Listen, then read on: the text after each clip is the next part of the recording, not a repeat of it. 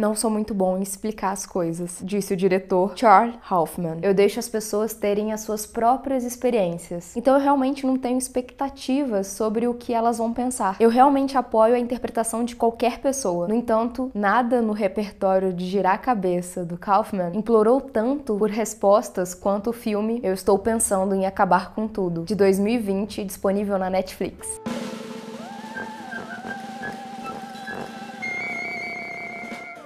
Bem-vindos a mais uma sessão do clube. Eu sou a Mia Moza. Sem mais delongas, tenha certeza que está seguindo a segunda regra do clube. Se inscreva, curta, compartilha e tenha certeza de ter maratonado todos os nossos episódios no Spotify. Mais uma sessão está para começar.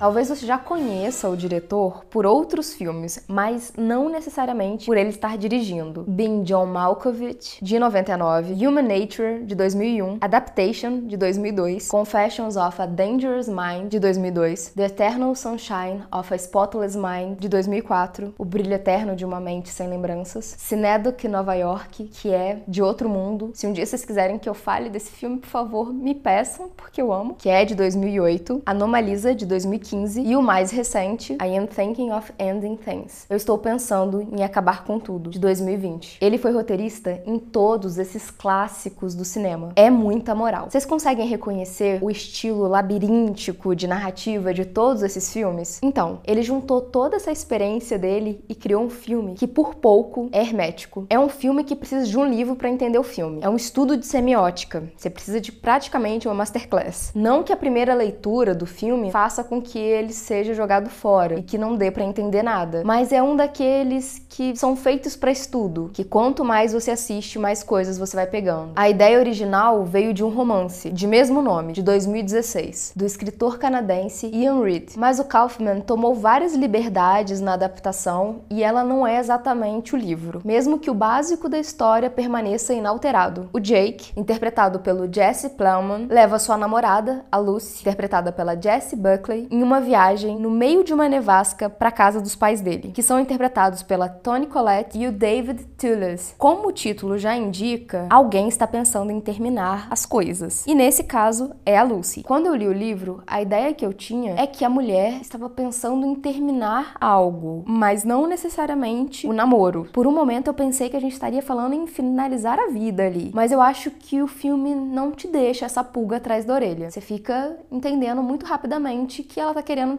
terminar o namoro com ele. Quando a gente chega na casa ali do Jake, a gente, porque a gente sente que tá no meio dessa viagem dentro do carro com eles. A gente passa por um jantar muito estranho, cheio de milhares de camadas, e logo os personagens embarcam numa viagem de retorno para casa, o que culmina numa parada na escola do Jake. E nesse meio tempo, o zelador da escola, interpretado pelo Guy Boyd, ele permanece numa rotina solitária, andando pelos corredores do colégio. E eventualmente ele acaba cruzando o caminho desse casal, onde nós teremos um clímax surreal. O resultado é uma narrativa densa, hipnótica e sobrecarregada. Falando muito sério, numa primeira exibição fica difícil realmente pegar todas as camadas. Eu julgo ser quase impossível. A não ser que você já tenha um conhecimento prévio do diretor, que é assim, quase de enciclopédia. Porque tem muito do diretor no filme e da bagagem que ele carrega. Há um tanto do Kaufman, tanto no Jake quanto na Lucy. Embora esse tipo de narrativa possa frustrar o espectador que está tentando entender cada momento do filme é de propósito, porque só assim a gente entende o Jake. Por exemplo, o quarto dele é cheio de DVDs, pôsteres, CDs, livros. São tantas mídias que deixa no ar que ele aprendeu tão bem como cada uma funciona, cada mídia, que ele saberia como manipular a sua própria realidade. Não é necessário entender todos os pormenores do filme, todas as referências para que ele seja interessante, mas entender algumas dessas referências torna o filme mais rico. E mesmo não gostando muito de vídeos sobre finais explicados e tentar ficar explicando um filme como se ele pudesse ser explicado com toda certeza, eu sempre tento pegar um aspecto ou falar, tipo, alguma coisa que me interessou ali na narrativa, porque quem sou eu para poder dizer o significado de fato de qualquer obra? Nesse caso, com a ajuda do diretor, sim, com a ajuda do diretor, porque ele mesmo teve que explicar algumas coisas. Eu vou trazer para vocês alguns significados que são definidos no filme. Então segura aí que vai ter spoiler. O filme começa com o Jake pegando ali a Lucy para que eles tenham essa viagem interminável até a casa dos pais dele. Enquanto isso, a Lucy está pensando em terminar com o Jake. E em vários momentos a gente vê o Jake olhando para ela enquanto ela está pensando em terminar com ele ou quando ela está pensando alguma coisa sobre o que ele falou e ele a interrompe como se ele tivesse escutado os pensamentos dela. E mais tarde isso vai ficar explicado. Ele não é telepático, ele é a Lucy. Ele é o zelador,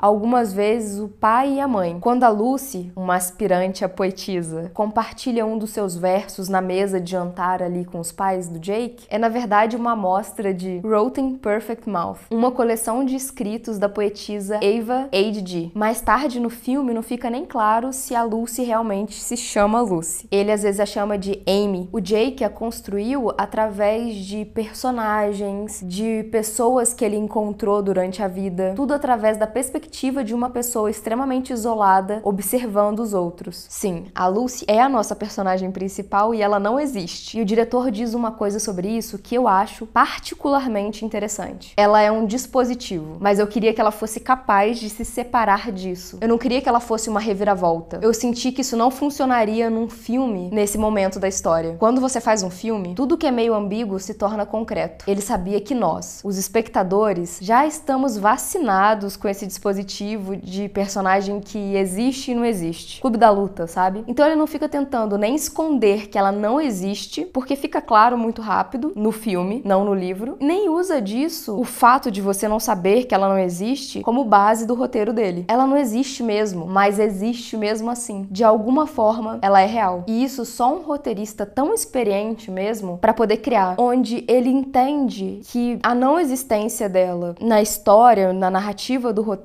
a torna existente porque nós estamos falando dela não existir. Então, ela tem que existir para que isso seja dito. O filme é sobre esses personagens que na verdade não existem e só existem na cabeça do Jake. Mas para esse filme ser sobre personagens que não existem, esses personagens precisam existir. Logo, ela tem força de existência. E se a gente for pensar, a gente tá falando de uma mídia, a gente tá falando de cinema. Nada é real ali, mas nem por isso deixa de existir. Em certo ponto, o Jake pergunta para Lucy se ela já leu Ice, de Anna Kavan, de 1967. O livro se passa num deserto pós-apocalíptico, onde o protagonista passa a maior parte do tempo perseguindo uma mulher que não tem nome, enquanto ele luta com a natureza complicada dessa atração. Esse roteiro é uma aposta única na história do cinema. Dentro do mundo de Eu Estou Pensando em Acabar com Tudo, que é controlado pelo Kaufman, mas também é controlado pelo Jake, a Lucy existe. Ela tem vontades, tem desejos. E a personagem não é capaz de morrer porque quem a criou deseja que ela morra. Ela não é forçada aquilo que ela não queira fazer só porque quem a criou deseja que ela faça. De alguma forma, a Lucy tem livre-arbítrio. A grande questão é, o Kaufman, como roteirista, deu livre-arbítrio para os personagens? É possível que isso aconteça? Sobre isso, o diretor disse: mantendo a ideia de dar a ela algum arbítrio, não queria que ela fosse responsável pelo seu fim. É muito bonito como a gente pode ver que ele enxerga a narrativa cinematográfica, a narrativa de roteiro, na verdade, como algo muito menos plano. Ele realmente tá divagando ali sobre a real existência dos personagens e ele tá jogando também, o que é muito interessante. Ao longo daquele jantar que eles estão passando ali com os pais do Jake, esses pais passam por mudanças drásticas, tanto fisicamente como mentalmente. Eles ficam jovens e voltam a ficar velhos, depois ficam mais velhos do que já estavam. O Jake tá basicamente vivendo os vários estágios da vida dos pais e talvez os próprios estágios dos seus relacionamentos que não aconteceram. E isso complica muito o exercício que o Jake tá fazendo de botar a namorada dele naquele contexto, porque onde ele a encaixa na linha do tempo? Ele não consegue encontrar o momento perfeito porque ele não existe. Eu não sei se vocês já fizeram isso, porque eu fazia isso muito na minha adolescência, de ficar criando clipe na minha cabeça quando eu ouvia uma música, mas também de ficar criando uma longa narrativa onde eu namorava com alguém imaginário ou algo do tipo. Sim, eu fazia isso, assim como eu criava brigas na minha cabeça. E aí depois de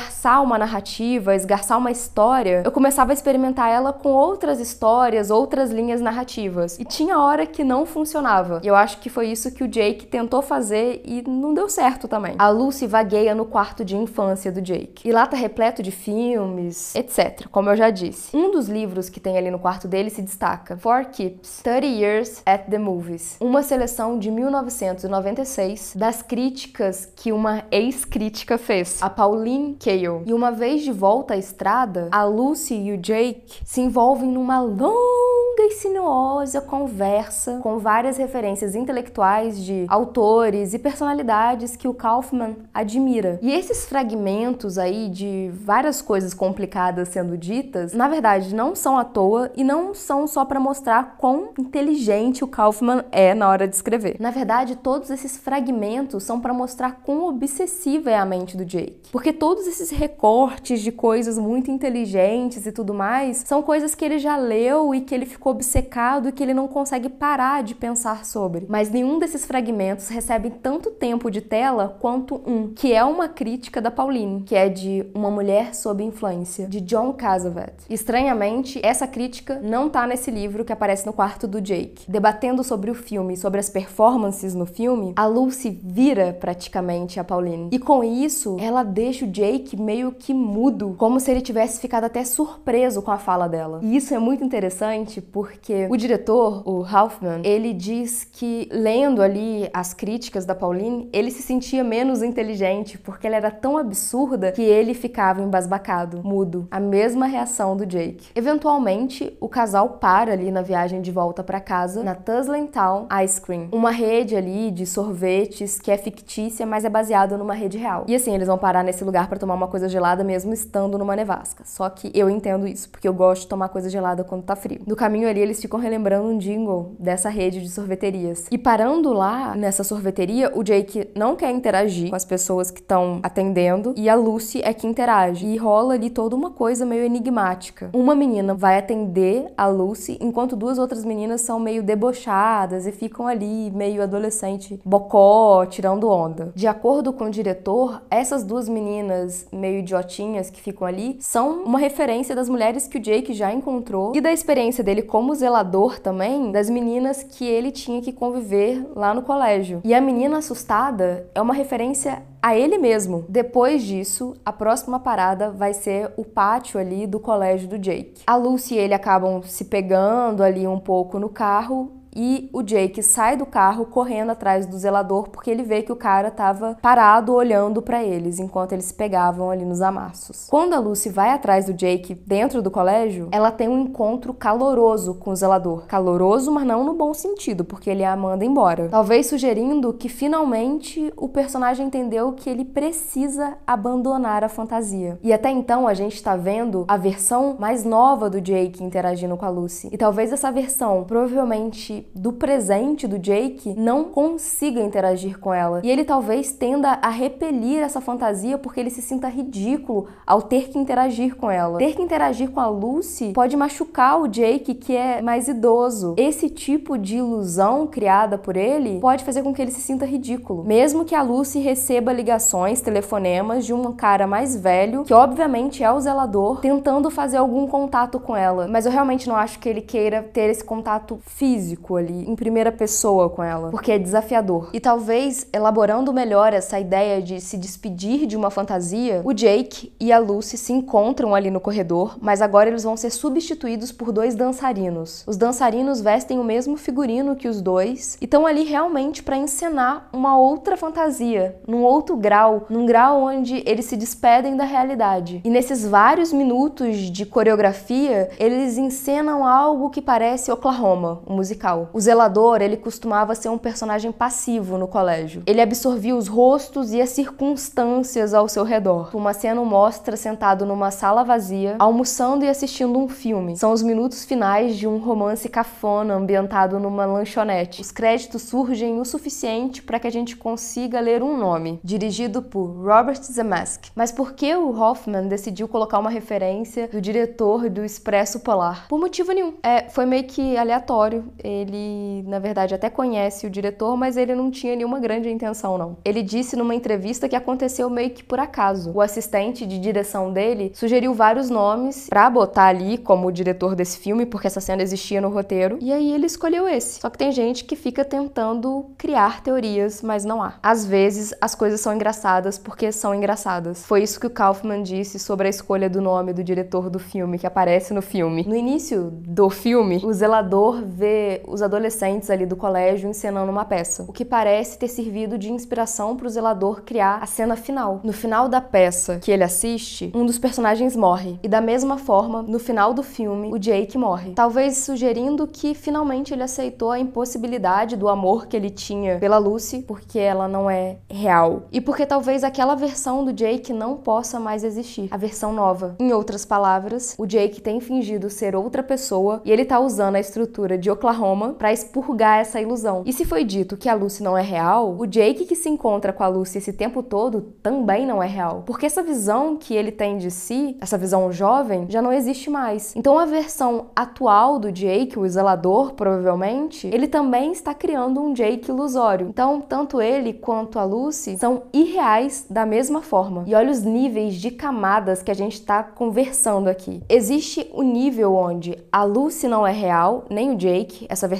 nova, porque existe alguém que está criando os dois, o Jake zelador. Mas também existe um outro nível onde o Jake zelador também é uma criatura do Kaufman. No momento que a gente entende talvez como um momento presente, que é o momento onde o zelador está vivendo, ele está dentro de um carro e ele parece ter um ataque ali dentro. E possivelmente ele morre. Talvez ele tenha desistido das ilusões para poder se entregar para a morte, ou talvez uma coisa simplesmente foi consequência da outra. Ou talvez nada tenha a ver uma coisa com a outra. Como nas cenas finais de Cidadão Kane, o zelador Jake vê fragmentos da sua vida passando ali no para-brisa do carro. E essas imagens da vida dele dão lugar a um porco. Ele é feito em animação e tem vermes saindo do estômago dele. Algo que o Jake relatou para Lucy lá no começo do filme, enquanto ele a leva ali para passear pela fazenda dos pais. Aquele animal leva o Jake para um momento final de introspecção. Algo sobre a inocência do porco e a sua barriga repleta de vermes talvez tenham traumatizado Jake lá no início da vida dele. E talvez isso tenha sido um dos gatilhos para a criação desse mundo imaginário onde ele se resguardou. E talvez essa imagem já na sua velhice mostre que o Jake aceitou tanto o seu desequilíbrio mental quanto do mundo ao seu redor. Agora num palco, pronto para receber um prêmio, o Jake está num cenário de Oklahoma, usando uma óbvia maquiagem de palco para parecer um homem mais velho, só que ele não tá sozinho. Com a casa lotada, todos, incluindo o seu pai, sua mãe, a Lucy, estão maquiados da mesma forma. Quando Jake aceita o prêmio, ele recita o discurso